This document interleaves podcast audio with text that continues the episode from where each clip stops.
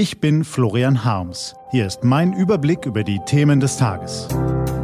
T-Online Tagesanbruch. Was heute wichtig ist. Dienstag, 24. November 2020. Eine Krankheit noch schlimmer als Covid-19. Gelesen von Eva Morlang.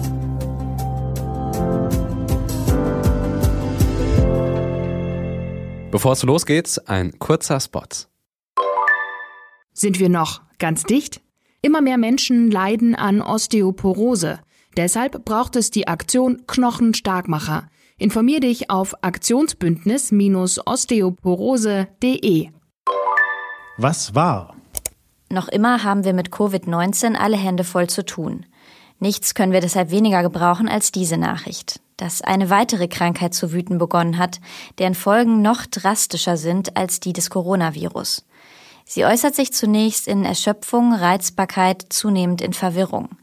Das Immunsystem wird geschwächt, weshalb zusätzliche Infektionen häufig den Verlauf verschlimmern. Nach einer Weile greift die Erkrankung die inneren Organe an. Nach und nach, so berichtet ein Nothilfekoordinator der Vereinten Nationen, beginnt der Körper, die eigenen Muskeln zu verschlingen, einschließlich des Herzens. Viele Betroffene erleiden Halluzinationen und Krämpfe, bevor schließlich das Herz stehen bleibt. Anders als bei Covid-19 sind nicht nur ältere Menschen, sondern auch Kinder, vor allem die kleinsten, von einem dramatischen, raschen Verlauf besonders bedroht. Die Krankheit heißt Hunger. Gleich in mehreren Teilen der Welt steht die Alarmstufe auf Rot.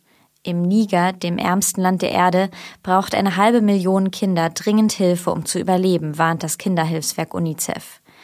Im Zentrum der Aufmerksamkeit jedoch sofern man überhaupt von Aufmerksamkeit sprechen kann, denn Covid-19 hat nicht viel davon übrig gelassen, steht die Zuspitzung der Lage im Jemen. Dort zeichnet sich eine Hungerkatastrophe ab, wie die Welt sie seit Jahrzehnten nicht mehr gesehen hat. Der seit fünf Jahren andauernde Krieg verbindet sich mit einer Invasion von Abermillionen Heuschrecken, mit Überschwemmungen, die 160.000 Menschen obdachlos gemacht haben und mit der Heimsuchung durch das Coronavirus. Es ist, als seien die biblischen Plagen in unsere Zeit zurückgekehrt. Aber der Hunger ist keine Strafe Gottes und auch schon lange kein Naturphänomen mehr. Hunger ist, ohne Ausnahme, das Ergebnis von Politik. Nirgendwo ist das leichter zu erkennen als im Jemen. Das Grundübel dort ist der Krieg, ein ursprünglich örtlicher Konflikt, den die mächtigen Staaten der Region zu einem verheerenden Stellvertreterkrieg aufgeblasen haben. Saudi-Arabien, die Vereinigten Arabischen Emirate und der Iran liefern Waffen und Munition, schicken Söldner, Bomben mit Kampfjets, Drohnen und Raketen das Land in die Steinzeit zurück.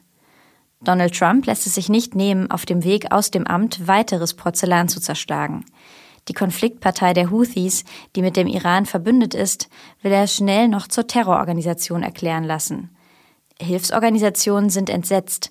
Die Sanktionen würden den Krieg weiter anheizen und es noch schwerer machen, Güter in die unterversorgten Regionen zu bringen. Hunger ist Politik. Eigentlich ist das eine gute Nachricht, denn wir müssen uns nicht verzweifelt gegen ein unbarmherziges Schicksal und die Unbill der Natur aufbäumen.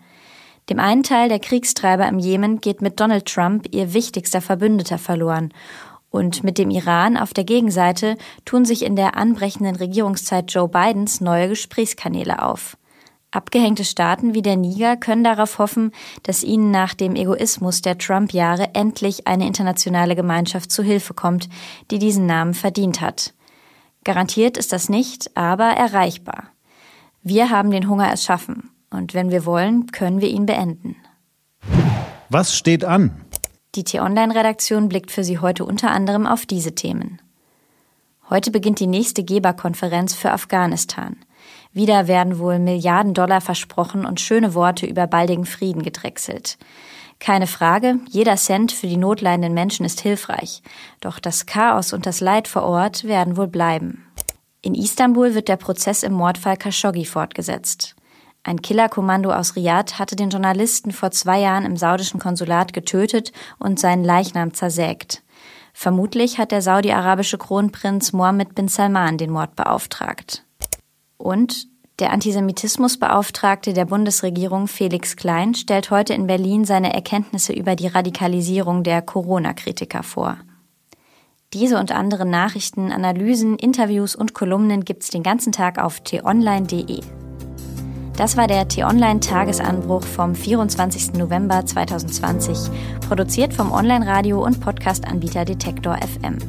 Den Tagesanbruch zum Hören gibt's auch auf Amazon Echo und Google Home. Fragen Sie nach T-Online Tagesanbruch. Ich wünsche Ihnen einen frohen Tag. Ihr Florian Harms.